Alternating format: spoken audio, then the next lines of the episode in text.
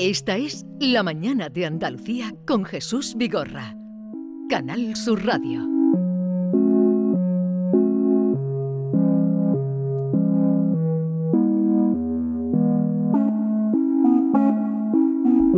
El próximo viernes 3 de junio llegará a los cines Las Gentiles, eh, última película del director Santi Amodeo un largometraje que pudo verse en el pasado Festival de Cine de Sevilla.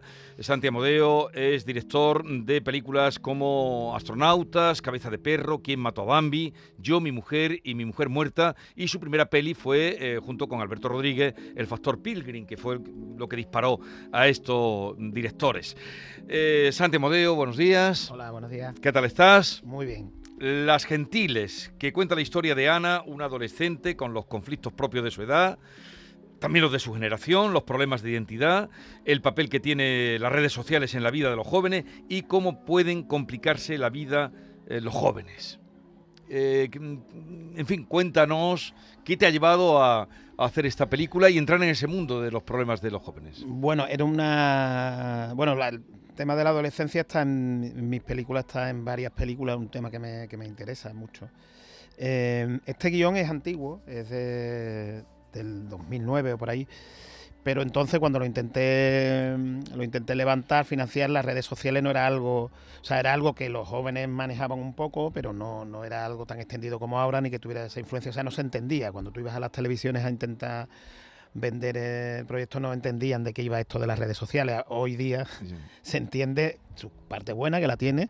Yo no critico, no, no, no niego la mayor, pero tiene sus partes malas y, no solo malas, sino sus partes incontrolables, ¿no? Y ahora se entiende más, entonces ahora hice un nuevo intento de, producirla y, fue y fue corrido, fue fácil. De hecho, es una película que está yendo muy bien, incluso como negocio, que nunca... Ah, sí. que Me alegro, lo celebro porque es una película extraordinaria y que, tenga fíjate, fíjate que es una película con, que tiene un toque un poco es un poco dura, ¿no? Digamos, el trasfondo. Sí. una película amable de ver, pero un poco dura, ¿no? De trasfondo. Sin embargo, bueno, pues mm, parece que hemos dado con la tecla, ¿no? Y la película ha gustado, se está vendiendo en todas las ventanas. Ahora estrenamos en cine, que todo ha dado una vuelta, todo ha cambiado. Ahora en el cine no, va, va muy poca gente. Y, bueno, digamos que normalmente hacemos una apuesta por el cine donde todos los directores estamos ahí. Estáis, claro, por, la pantalla grande. Claro, y, donde seguramente lo va a ver menos, menos gente, pero bueno, da igual, en cualquier caso nosotros cumplimos el rito y, estrenamos ahora el 3 de junio. Porque en las plataformas ya se puede ver la película. No, no, nosotros, nosotros mantenemos. primero estrenas en pantalla grande y luego las plataformas. Claro, nosotros primero, nosotros mantenemos la fórmula la fórmula anterior. Bueno, ahora ha cambiado todo y, mejor para, para, el consumidor. Por ejemplo, Canal Sur, que está en la película, eh, pues tiene su plataforma donde ahora la va a tener siempre. O sea, ya no vas a tener que esperar que la pongan el sábado a las 12, no sé, o, o, la hora que, que la pusieran. La puedes ver cuando quieras. Un nuevo Netflix y Televisión Española, que también está en la película, pues igual tú la tienes ahí y digamos que se ve, pero la, la, la forma de, de eso es la antigua. O sea, primero cines Después a los seis o siete meses o nueve, no me acuerdo, o cuatro, no sé qué, Movistar Plus y después ya las televisiones, Canal Sur, sí. Eh, pero hablemos ahora, eso ya la buscará, quédese con el nombre Las Gentiles. Vamos a escuchar, ver, imaginar a partir de este tráiler. Vómitos, dolores de cabeza y el zumbido de los oídos. Es el estrés. Hasta la muerte produce estrés. ¿Soy valiosa?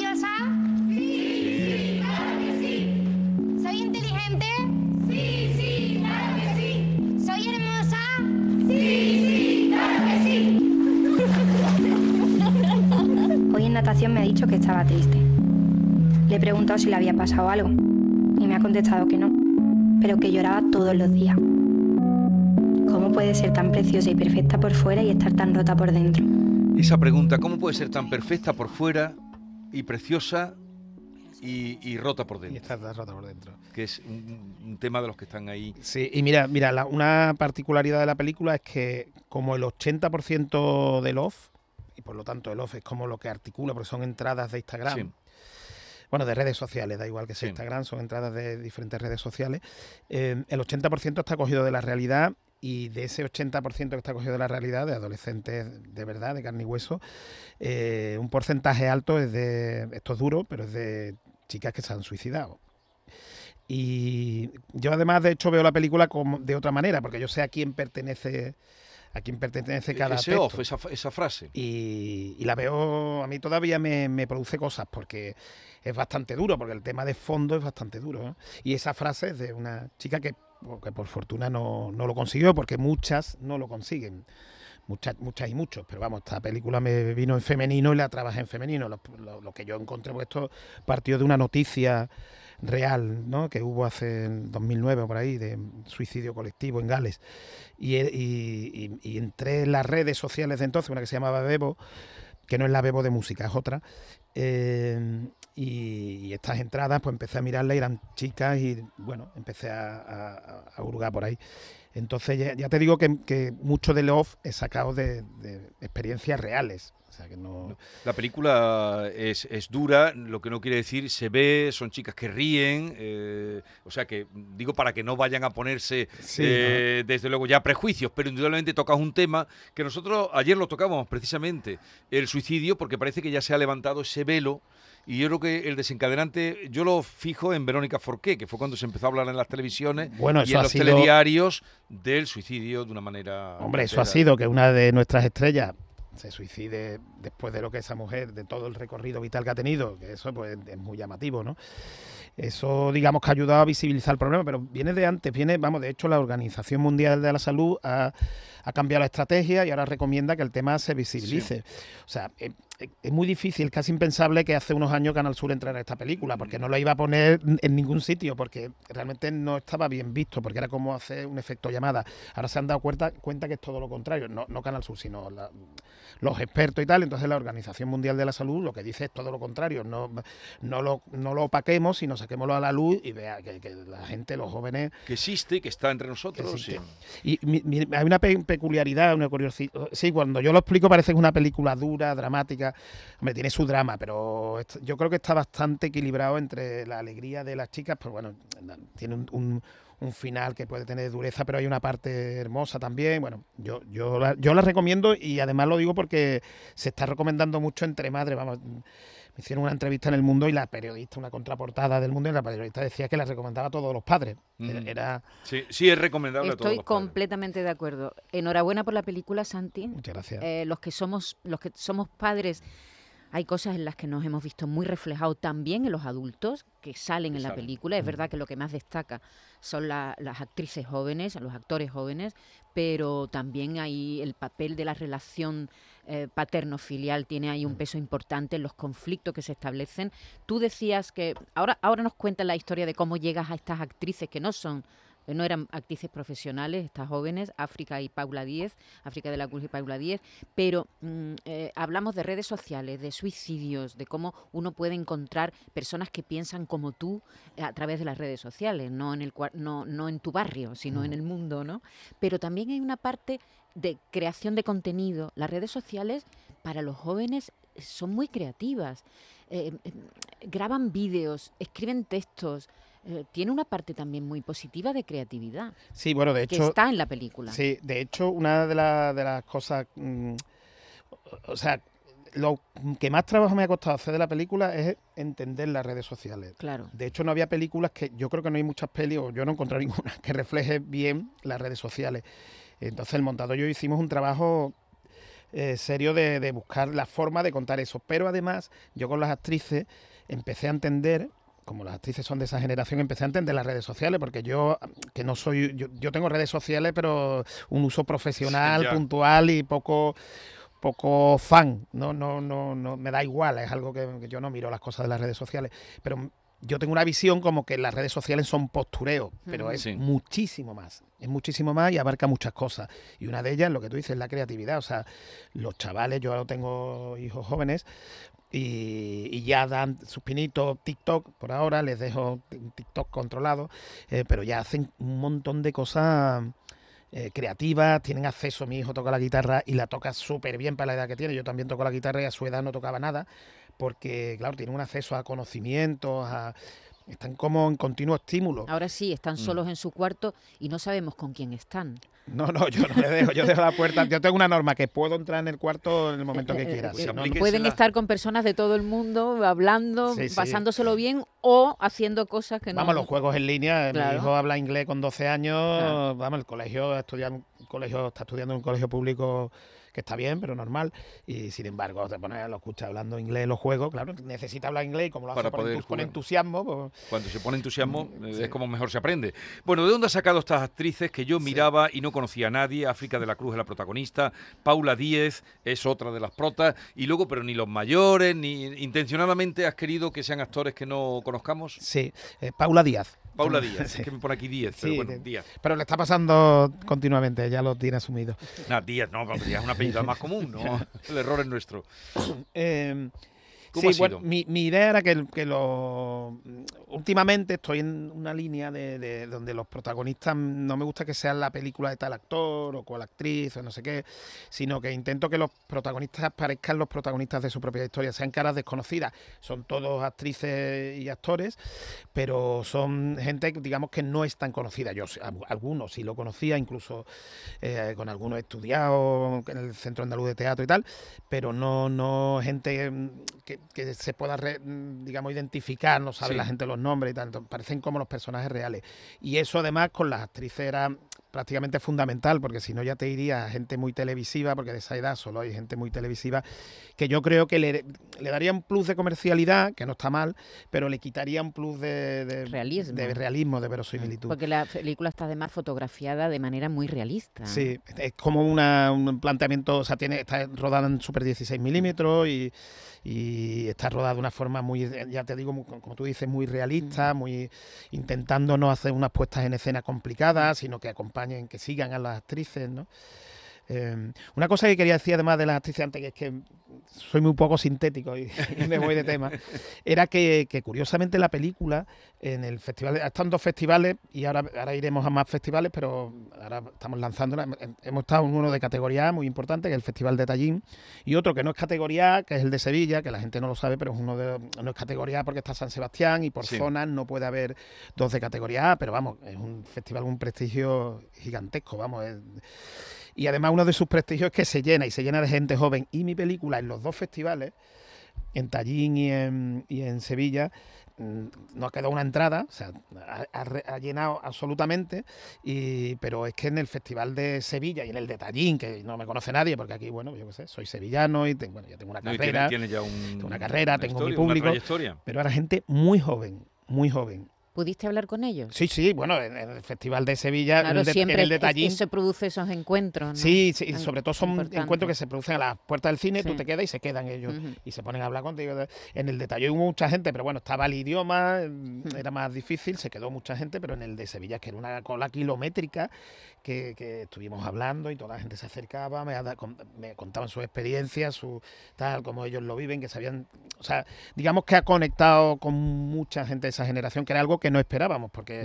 Mm, de alguna manera mm, yo pensaba que era una película digamos más para pa- no para padres pero no, no era para que los chavales se sintieran identificados no me parecía que no me parecía que fuera una película para ellos para esas edades pero bueno como suele pasar los, los infravaloré creo que ahora el nivel cultural ha crecido muchísimo de los chavales y, y- y el interés por estos temas Sí. ellos lo viven ellos saben que esto está ahí ¿no? Que- no, y está ahí y está eh, muy, muy real, como decía Maite, eh, te pones eh, situaciones que tú casi, que hemos vivido como padres, ¿no? Tú también eres padre de adolescentes. Oye, ¿por qué el nombre de las gentiles? Pues bueno, esto también está sacado de la realidad. Eh, las Gentiles era algo- bueno, el nombre en concreto era como se llamaba un grupito que vamos a ver, en la película va de la gente que tontea con temas peligrosos y Sí. uno de los temas peligrosos es el suicidio. Y al mismo tiempo que tontean con esos temas, llevan una vida completamente normal y hablan Pero redes. es un espíritu alegre, ¿no? Un espíritu desenfadado, es una persona gentil. También para un judío es un no judío. Sí, lo- lo- Los eh, gentiles, Eh, ¿no? no, pero no tiene una lectura, o sea, yo no- de donde lo saqué, que era una, un- esto era un blog, porque era de- de hace- desde hace mucho tiempo, era un blog de dos chicas, eh, y yo no creo que ellas tuvieran ningún ningún tal. Se llamaban Las Gentiles porque se llamaban Las Gentiles y nada, y ponían sus listas de canciones. Ah, ¿qué pues, fue? ¿Te pareció buen título? Bueno, cuando estaba eligiendo títulos dije, bueno, pues como estoy sacando un alto porcentaje de, de cosas de la realidad y había dos chicas que habían hecho un blog en su época que se llamaba Las Gentiles y que se parecía de donde yo había extraído algunas cosas. El blog ya no existe, sí. si no lo recomendaría, porque los blogs desaparecieron prácticamente. Y entonces lo, lo traje de ahí, pero yo no le doy un sentido más allá que el que le daban estas chicas, que yo creo que no, Sí. era, que no era ninguno. ¿A ti te gusta tu ciudad? Tú eres sevillano, sí, ¿no? Sí, yo soy sevillano. De- de- te gusta, digo, porque sale en tus películas Sí. y en esta está muy bien fotografiada, porque son, nosotros estamos hablando de la isla de la Cartuja, cruzamos ese puente todos los días, ese río que sale en la película y tú lo transformas prácticamente. eh, Pero no se transforma, ponemos la cámara. es- no, se sabe qué, el embarcadero, eh, el río, mm, eh, donde está el skating ese, donde el, skating. el skate, es Sí, sí, el skate, no la pista de está skate, ¿no? feo cuando pasa y ahí en tu peli aparece eh, pues atractivo, ¿no? Porque es ¿Te atractivo. gusta tu, para, para- Bueno, y porque a mí, a mí me pasa, o sea, yo soy sevillano, yo he vivido siempre en Sevilla, no, no, no me, soy de esa generación de cineastas que, que, no, nos- que nos hemos quedado, que ahora, cada- ahora cada vez son más, pero cuando empezamos, Alberto, Benito, el- yo y tal, eh, lo normal era irse. De hecho, Benito se fue, nos quedamos Alberto, yo, nos quedamos tres o cuatro, y ahora ya se queda, no hace falta irte, pero entonces no había aquí industria de cine cero. Y nosotros fuimos de los que nos quedamos. A mí Sevilla, eh, eh, como todo lo mío, me gusta y lo critico al mismo tiempo. O sea, creo que hay cosas que siguen siempre, que siempre vamos arrastrando, que no, que no comparto y que me molestan. Pero hay cosas fantásticas. Y después hay una cosa que a mí me, siempre me ha molestado, es que Sevilla es una ciudad como cualquier otra, una ciudad de, tamaño medio, eh, independientemente de su historia, de todas las cosas que sabemos y de sus raíces, de su tal, todo de su cultura, no sé qué, es una ciudad que tiene clase media, donde la gente vive donde viven los demás, no sé, y aquí no se hacen películas que, que hable de la clase media de aquí, yo no lo entiendo. A mí además la clase media es mi tema favorito porque digamos que es donde yo creo que está la, la esencia de los, de los dramas, perdón. Hay Es que, una mosca. hay un- tenemos la ventana abierta y entonces hay una mosca que está que nos atormentando. está No, no, no, era un mosquito, era un mosquito. Un ¿no? mosquito. Bueno, Se ha la- escuchado una palmada. ¿Te interesa la clase? Parecía una claqueta. Sí, parece- Eh, la clase Sí, media te interesa. Y entonces reflejo, digamos, la ciudad en la que yo vivo, en realidad. La ciudad, yo salgo a correr por ahí, por el río, porque yo vivo aquí cerca. Eh, la ciudad tiene avenidas y tiene tráfico y tiene toda la gente vive en adosados, no sé qué. Pues digo, mira, yo no quiero retratar eso también, porque aparte los personajes pertenecen a esa, a esa clase esa media. clase media. Esa clase media, sí, ya sé que nos tenemos que ir, que me están regañando, pero le quiero hacer la última Santi. Esa, perdón, Manuel. Esa clase media eh, con esa chavala, con esa rabia, ¿verdad? Que tú dices, Dios mío, pero si lo tienen todo prácticamente, ¿no? Han vivido acomodados, los padres más o menos. Se ve que es una familia normal y corriente, que no tienen graves problemas, aunque tienen problemas como todo el mundo. Pero esa rabia, ¿de dónde sale esa rabia que tiene tanta gente joven? Bueno, yo creo que la adolescencia, eh, o yo desde Sí, luego la mía, ¿Ha que era- sido siempre así? Sí, tú? yo creo que siempre ha tenido ese punto rabioso. No creo que la adolescencia haya cambiado mucho. Yo creo que hay un- una época de cambio donde se mueven muchas cosas y pasan muchas cosas. Es cierto que ahora eh, todo, todo es muy cambiante y, y- y hay, a veces el- ellos sienten como que el, pie, el, el- el suelo se mueve bajo sus pies. Entonces hay un punto de inseguridad, pero creo que lo principal y lo- el grave problema que ocurre ahora en las redes sociales es que tú encuentras gente como tú. Es que si a ti te gusta matar mosquitos Eso con es. un tapón de Coca-Cola, seguro que va a aparecer uno que, que- entonces ¿qué ocurre? Porque consigue mm, digamos que no que consigue, sino que entras en corrientes que a lo mejor no es la tuya y te coges una mala corriente y de eso realmente va la película, porque la película el, el trasfondo no es de gente desgraciada que se quiera matar. Bueno, no quiero desvelar mucho, hay No, alguien eh, que sí, eh, pero mm,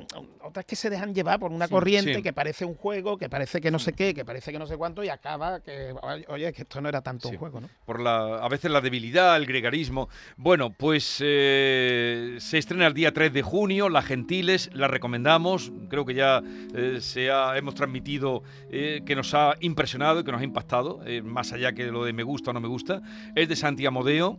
Eh, me doy cuenta de lo- lo- la dificultad de poner una película en pie, porque hablas de que este guion estaba de 2009, es decir, lo Sí. que cuesta levantar una película. Bueno, no ha sido que, que me he llevado desde 2009 hasta Pero ahora. que cuesta levantar una película Sí. más que hacerla, ¿no? Bueno, bueno, ¿Qué es más pues- difícil, hacer una película o, o Le- financiarla. financiarla, pero ahora tengo que decir que está mucho en Andalucía está mucho mejor, porque bueno, también en, en el resto de España también está mucho mejor, pero digamos que ahora hay una industria, ahora se nos entiende. Sí. Antes tú ibas a Canal Sur, ya que estoy aquí en esta, en esta, es que has producido muchas de mis pelis, eh, pero les costaba porque no tenían, bueno, no tenían ese impulso. Canal Sur tenía otra función. Sí. Ahora entienden que también su función es crear su propio contenido, crear una industria audiovisual con músculo, y ahora eso es- está empezando a existir.